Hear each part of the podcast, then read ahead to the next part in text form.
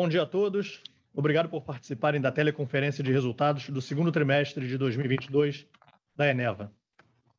Antes de darmos início ao call, peço que atentem ao disclaimer no slide número 2. Bom, passando agora para o slide 3, apresento os destaques do trimestre e os nossos avanços mais recentes. Registramos um EBITDA ajustado de 503 milhões de reais, representando um crescimento de 33% em relação ao segundo trimestre de 2021.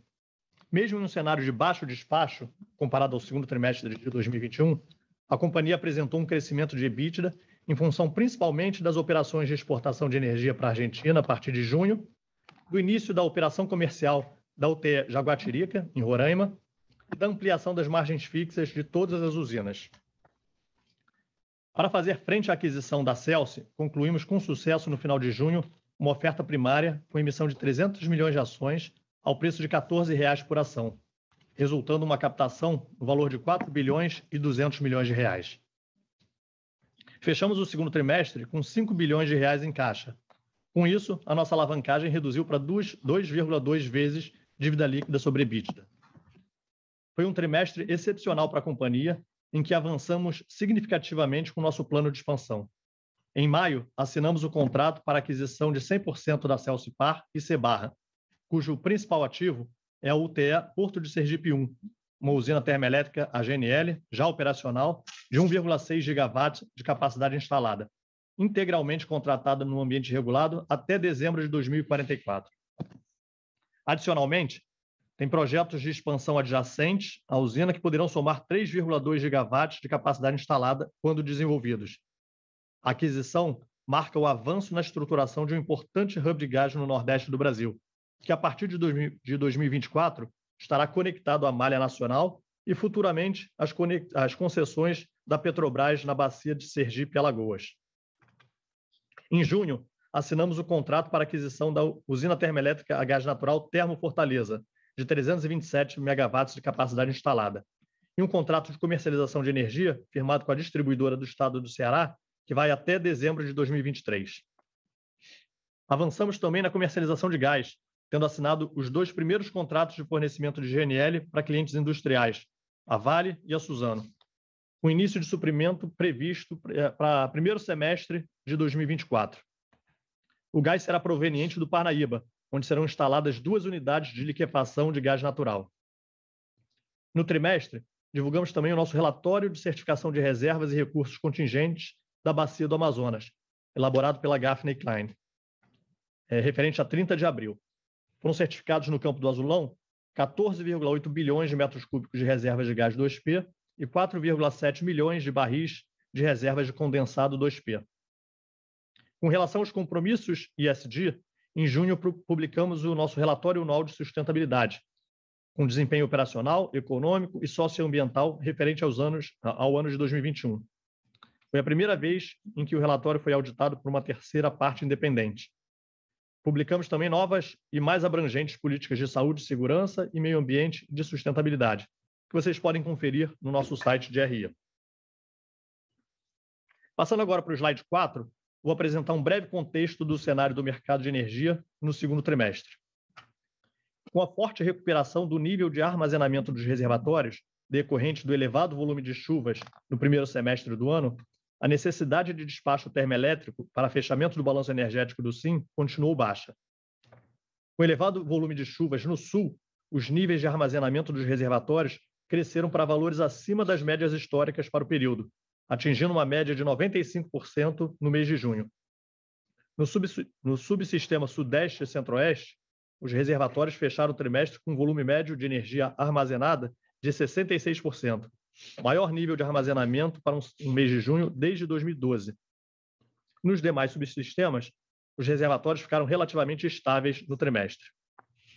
Tudo isso contribuiu para uma queda de 76% no PLD médio do segundo trimestre de 2022 em relação ao mesmo período do ano passado, passando de 229 reais por megawatt-hora para 56 reais por megawatt-hora, valores muito próximos ao piso estrutural em todos os submercados. Mesmo com o baixo despacho por fontes termoelétricas, no segundo trimestre de 2022, né, no segundo semestre de 2022, observamos um discreto aumento comparado ao primeiro trimestre desse ano, como consequência do aumento da geração por inflexibilidade e do início da geração de energia térmica para exportação para a Argentina, a partir de maio de 2022. No SIM, a quantidade de energia gerada para fins de exportação aumentou gradualmente ao longo do segundo trimestre, passando de cerca de 0,18 gigawatt médio no início de maio para cerca de 1,4 gigawatt, gigawatt médio no final de junho. Passando agora para o slide 5. Dado o panorama que acabamos de mostrar no último slide, não houve despacho termoelétrico por ordem de mérito nas usinas da Eneva durante todo o período em análise. No entanto, a partir de junho, as usinas a gás Parnaíba 1, Parnaíba 3 e Parnaíba 4 passaram a despachar para atender aos contratos bilaterais para exportação de energia para a Argentina, totalizando uma geração bruta de 433 gigawatt-hora no trimestre. Além disso, a UTE Parnaíba 2 também iniciou o despacho em junho, para cumprir o seu período de inflexibilidade, registrando uma geração bruta de 353 gigawatt-hora no trimestre. Nesse ano, como já mencionado, iniciamos a operação comercial da UTE Jaguatirica 2, que no segundo trimestre de 2022 apresentou um despacho médio de 37%, uma geração bruta de 103 gigawatt-hora. Em relação à produção de gás no trimestre, os campos Parna, do Parnaíba produziram um total de 0,2 bilhão de metros cúbicos de gás natural e o campo de Azulão, no Amazonas, produziu 0,04 bilhão. Como resultado das exportações para a Argentina, da entrada em operação de Jaguatirica dos ajustes contratuais de receita fixa e do impacto no aumento das atividades de comercialização de energia, a receita líquida no trimestre cresceu 40% em comparação ao mesmo período do ano, do ano passado, mesmo no cenário de baixo despacho. Passando agora para o slide 6, apresenta os principais impactos no EBITDA. Bom, como mencionado, mesmo com menor despacho, o EBITDA ajustado, excluindo os poços secos, registrou 503 milhões de reais no segundo trimestre de 2022, 33% acima do EBITDA registrado no segundo trimestre do ano anterior. Alguns fatores impulsionaram esse crescimento, sendo o primeiro a já mencionada exportação de energia elétrica para a Argentina, que contribuiu com 114 milhões de reais. Além disso, o início da operação comercial do projeto Azulão Jaguatirica, em 2022, impactou positivamente o EBITDA em 61 milhões de reais, sendo 55 milhões de reais relativos ao segmento de geração, através da operação da UTE Jaguatirica. Já a ampliação das margens fixas das usinas a gás e a carvão no período contribuíram para um incremento de 26 milhões de reais no EBITDA, eh, quando comparado com o mesmo período do ano anterior. Verificamos também um impacto positivo não caixa no valor de 56 milhões de reais da posição marcada a mercado dos contratos futuros de energia da comercializadora. O impacto negativo no EBITDA relativo ao segmento de upstream foi reflexo principalmente da redução significativa na venda de gás para as usinas do complexo Parnaíba, em função da menor, menor geração de energia. Passando agora para o slide 7, apresenta os principais impactos no fluxo de caixa. O fluxo de caixa operacional da companhia atingiu 306 milhões de reais no trimestre, alavancado pelo maior EBITDA no período. Esse resultado foi atenuado pela necessidade de capital de giro no trimestre, principalmente em função do impacto negativo das liquidações e baixas de adiantamento a fornecedores responsáveis pela aquisição de equipamentos e execução de obras da UTE Parnaíba 5 e do projeto integrado Azulão Jaguatirica. No fluxo de caixa de investimentos, os desembolsos somaram mais de 620 milhões de reais e foram destinados principalmente aos desembolsos para fazer frente aos pagamentos relacionados à construção do projeto solar Futura 1, juntamente com outros projetos que mencionarei mais à frente. O fluxo de caixa das atividades de financiamento foi positivo, em um total de 4 bilhões de reais, 4 bilhões e 200 milhões de reais, resultado principalmente do follow-on concluído em junho. Como resultado, a Eneva encerrou o trimestre com uma sólida posição de caixa de mais de 5 bilhões de reais. Passando agora para o slide 8, vamos falar um pouquinho da estrutura de capital da companhia. A Eneva concluiu também, em julho de 2022, uma emissão de debêntures que totalizou 2 bilhões de reais, impactará positivamente o caixa agora no terceiro trimestre. Bom, no final do período, a dívida líquida da companhia totalizava 5,3 bilhões de reais e a alavancagem estava em 2,2 vezes dívida líquida sobre EBITDA. O prazo médio de vencimento da dívida consolidada era de 4,6 anos no final do trimestre, com maior parte dos vencimentos concentrados a partir de 2026. 60% da dívida estava indexada ao IPCA e 40% ao CDI. O spread médio das dívidas indexadas ao IPCA era de 3,7%, e para as demais dívidas, 1,4% acima do CDI. Bom, passo a palavra agora para o Lino, que vai detalhar nossos investimentos do trimestre e vai fornecer atualizações a respeito do processo de implementação dos nossos principais projetos em construção. Obrigado, Abib. Bom dia a todos. Estamos agora no slide 9. Aqui vemos que os investimentos do trimestre ultrapassaram 878, 870 milhões de reais, sendo que quase 60% foram destinados aos projetos em construção, ou seja, projeto Solar Futura 1 e aos projetos de fechamento de ciclo das UTS Parnaíba 5 e 6. No projeto Solar Futura 1, os módulos fotovoltaicos e os trackers já se encontram 100% no site. O seccionamento da linha de transmissão foi concluído e o início da operação comercial do complexo está previsto para o quarto trimestre de 2022. Nas atividades de upstream, os investimentos somaram 159 milhões de reais, dos quais 57 milhões foram destinados às campanhas exploratórias nas bacias do Parnaíba e do Amazonas, com a perfuração concluída de cinco poços e o início da perfuração de um outro poço na bacia do Parnaíba. Também vale destacar que investimentos de 88 milhões de reais foram aplicados no desenvolvimento dos campos de Gavião Preto, Gavião Tesoura e Gavião Belo, e na instalação dos compressores na estação de produção do campo de Gavião Branco. Nas UTS de geração a gás, podemos destacar o cumprimento de marcos contratuais relacionados ao contrato das manutenções HGP das turbinas a gás da usina de Parnaíba 2. Em Azulão, Jaguatirica, concentramos os investimentos nos processos de melhoria do desempenho e eficiência das turbinas a gás e concluímos a montagem do sistema de abastecimento de água na área dos dispensers. Passando agora para o slide número 10, apresenta uma atualização dos nossos projetos em construção. Em Azulão, Jaguatirica, no segundo trimestre, iniciamos a operação comercial da terceira máquina, a turbina a vapor. E, com isso, entramos em operação comercial com a totalidade da usina de Jaguatirica. Também, como já mencionado, concluímos é, processo de melhoria no desempenho da eficiência das turbinas a gás e a finalização do sistema de abastecimento de água na área dos dispensers. Em Parnaíba 5, em julho, concluímos a retirada da tubulação provisória que foi utilizada para sopragem das caldeiras, qualificamos vapor e fizemos o primeiro sincronismo da turbina a vapor, ou seja, geramos energia para o SIM pela primeira vez com a usina de Parnaíba 5, ainda em testes. Na sequência, serão realizados diversos testes de operação da usina e o teste final, de 96 horas, para comprovação de disponibilidade e entrada em operação comercial, está programado para ser realizado no final de agosto. Por fim, em setembro será feito o teste de performance para aceitação final da obra. O início da operação comercial da usina está previsto para o terceiro trimestre de 2022. Em Parnaíba 6, em maio de 22, iniciamos as obras civis e concluímos a inspeção dos testes hidrostáticos da caldeira na fábrica da Ericsson Nutter.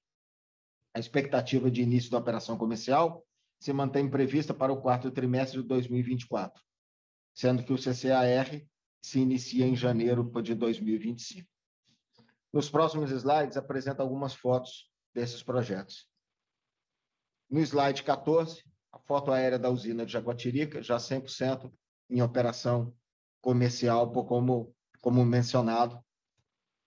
Movendo agora para é, o slide de número 15, com Parnaíba 5 à esquerda, é, a turbina a vapor, já completamente finalizada e em operação, como mencionei, já tendo gerado os primeiros megawatts para o SIM, e à direita uma vista aérea da usina põe em operação, põe em primeiro plano a torre de resfriamento, em segundo plano as caldeiras e o prédio da turbina a vapor.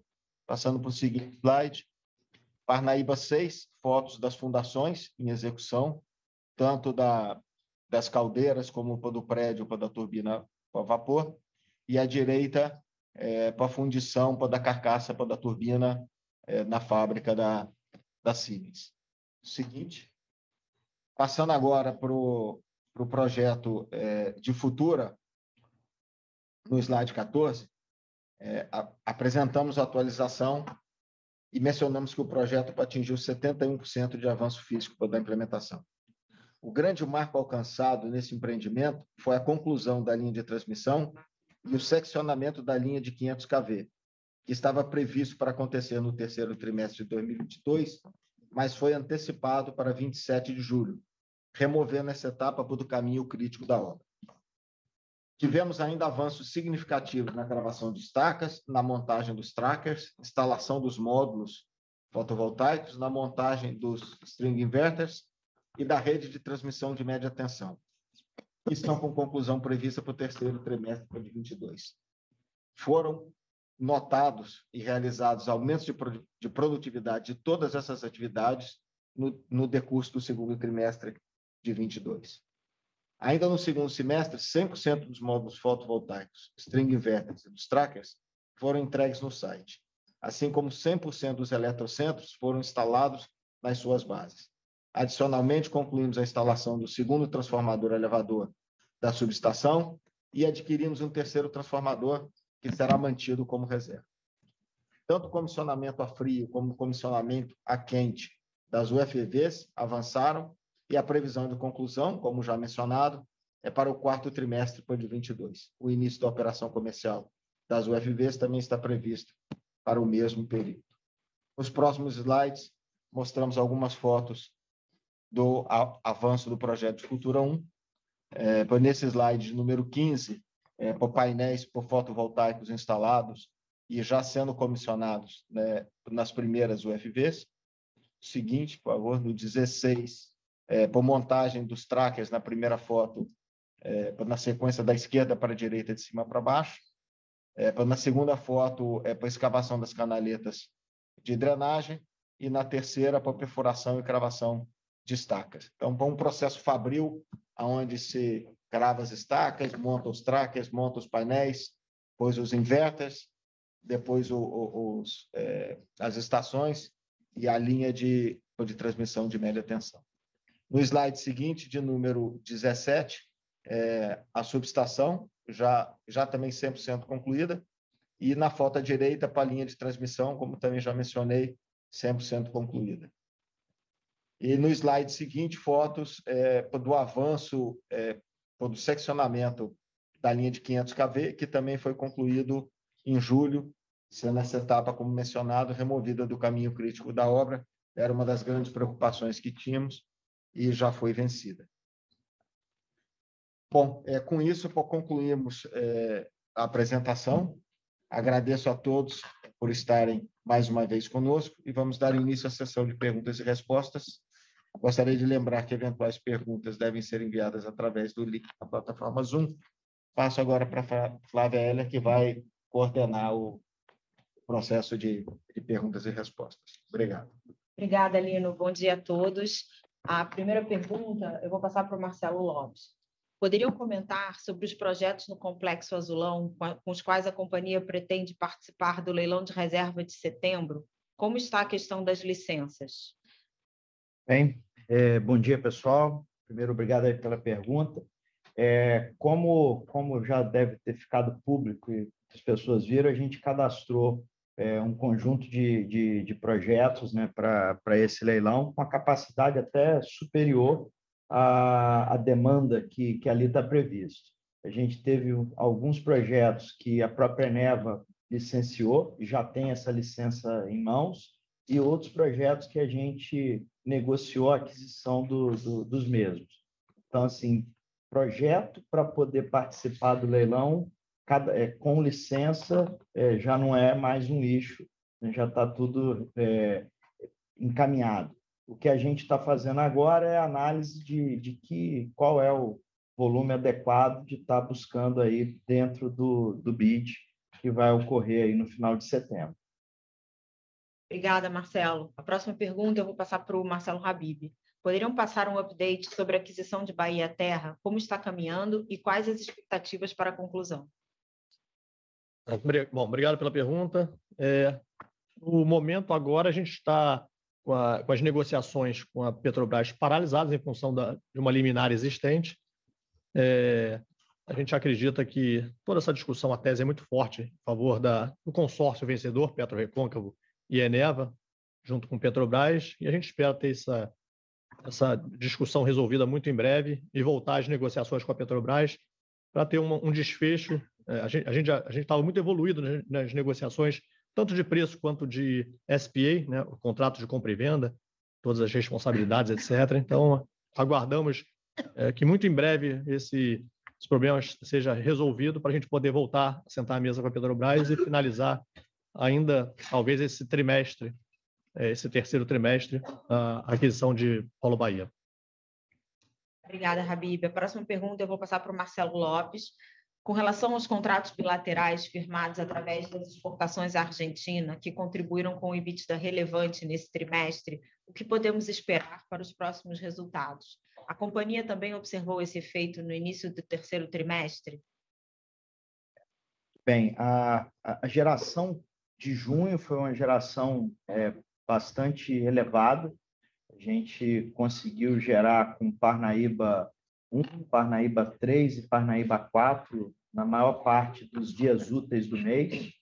É, ao longo de julho, isso não se repetiu da mesma maneira que tivemos algumas restrições na, na exportação dessa energia da região norte para a região sudeste, porque essa nossa geração concorreu com um aumento de geração eólica, uma retomada numa geração hídrica um pouco mais elevada. Então, em julho, isso não se repetiu. É, agosto, a gente já voltou a gerar um volume maior do que em julho, porém menor do que junho. E agora, em, em agosto, a gente tem os testes da Parnaíba 5, né, que, que tiram a oportunidade de, de utilizar uh, as unidades de Parnaíba 1. E, então, deve ser mais do que julho e menos do que junho. E para os meses subsequentes, a demanda da Argentina cai, porque a temperatura volta a subir. No entanto, a gente acredita que tem espaço para a gente gerar algum volume. É, a gente ainda está fazendo a, a, avaliação do que, que é o, o valor esperado disso, mas tem espaço para a gente gerar algum volume, em especial a partir do momento que tiver disponível Parnaíba 5, a gente vai conseguir ser competitivo com a geração que a própria Argentina pode fazer internamente com gás que ela tem que importar. Então, mesmo reduzindo a temperatura, é, aumentando a temperatura, né, reduzindo a demanda de gás para calefação, a gente acredita que essa janela de exportação de energia para a Argentina ela não se fecha. Obrigada, Marcelo. Complementando essa pergunta, a companhia tem algum risco de crédito na exportação para a Argentina? Quem é a contraparte? Quais, qual o prazo e as condições de pagamento? Vamos lá. a contraparte na operação, a, parte da Eneva é a, é a Trade que é uma comercializadora estabelecida aqui no Brasil, que, por sua vez, ela conta com uma garantia otorgada pela Canessa, que é o operador do, do sistema elétrico argentino, e garantida pelo Itaú. Então, tem uma fiança bancária que garante a Tradener, que, por sua vez, garante a Eneva. Então, no final do dia, você tem ali uma, uma estrutura financeira que o Habib pode, pode me complementar melhor, que é, é um risco do Itaú no, no final da história. É, o mês de junho, que foi o mês que a gente teve uma geração bastante elevada, a gente já recebeu o dinheiro, então não teve nenhum problema conforme o esperado.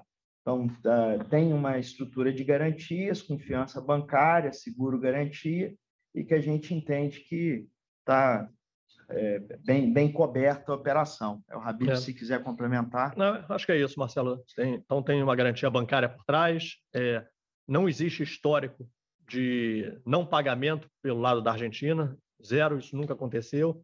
Só reforçando aqui, a exportação de junho, que gerou para a gente uma, uma receita, é, os quatro, os, os, o valor, 114 milhões que a gente vem falando aqui, é EBIT, né? porque a gente tem custo, a gente tem é, de geração, tem custo de ressarcimento ao, ao sistema aqui, mas a receita gerada foi mais de 200 milhões de reais. Ela está integralmente recebida. Esse dinheiro está no caixa primeiro trimestre, é, segundo trimestre ele estava no contas a receber. É, ao longo do mês de julho, a gente recebeu esse, esse, esse valor integral. Então, Hoje, o que a gente tem aberto com a Argentina é muito pouco, novamente, sem histórico de problemas. Obrigada, Marcelo e Habib. A próxima pergunta é sobre o leilão de setembro. Se a companhia tem algum projeto uh, no Nordeste usando gás do Parnaíba. Não, a companhia não cadastrou nenhum projeto no produto Nordeste. Tá? A próxima pergunta, vou passar para o Habib.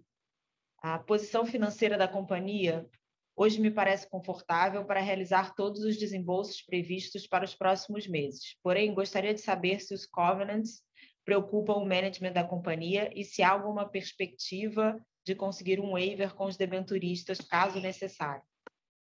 Ah, bom, obrigado pela pergunta. Realmente, hoje, esse segundo trimestre, a alavancagem da companhia ficou muito baixa, 2,2 vezes, mas uma alavancagem momentânea que a gente colocou os recursos do follow-on para dentro e ainda não desembol desembolsou as aquisições.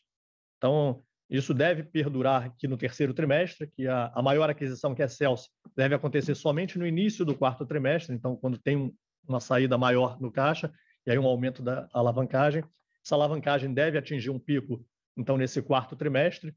É, nossa expectativa é que fique abaixo, é, marginalmente abaixo dos nossos covenants contratuais hoje, que é 4,5 vezes dívida líquida sobre EBITDA. Em paralelo, a gente começou uma negociação é, de, de, de covenants com os nossos debenturistas, convocamos as assembleias e, a, e, e, e, todas as assembleias que a gente já teve a, a, a como, como nosso boa parte das nossas debêntures tem um, são debêntures de infraestrutura, é muito pulverizado. Então, a primeira convocação de, de assembleia precisa de um quórum elevado. Na segunda convocação, o quórum cai bastante. Então, todas as, as assembleias que a gente já, já chamou a segunda convocação, a gente teve êxito na negociação e elevou o covenant contratual é, provisoriamente para o ano que vem para 6,5 vezes dívida líquida sobre EBITDA. A gente está longe de querer ficar próximo dessa, dessa, desse novo patamar de covenant contratual. Mas é um, é um seguro que a gente contratou junto aqui aos debenturistas. E assim, só resumindo, é, tem apresentado bastante êxito essas negociações e as deliberações das assembleias de debenturistas. A gente espera que é, concluir todas as assembleias entre o final de mês de agosto e início de setembro. Obrigada, Habib. A próxima pergunta eu vou passar para o Marcelo Lopes. A companhia vê possibilidade de fornecer gás do Parnaíba ou outra fonte para projetos no Produto Nordeste no leilão de setembro? Não, não tem nenhuma, nenhuma perspectiva nesse sentido, nenhuma discussão nesse sentido, nem de projeto próprio, nem de projeto de fornecimento de gás do Parnaíba para qualquer outro projeto. E só reforçando aqui, né, Marcelo, é, os projetos cadastrados é, que vão concorrer produto Nordeste, nenhum deles tem suprimento ou carta de intenção é, pela Eneva. Obrigada, Habib. Não havendo mais perguntas, eu vou devolver a palavra para o Habib para encerrar o call. Bom, gente, obrigado mais uma vez pela presença, atenção de todo mundo e a gente volta a se encontrar na divulgação de resultados do terceiro trimestre. Tenha um bom dia.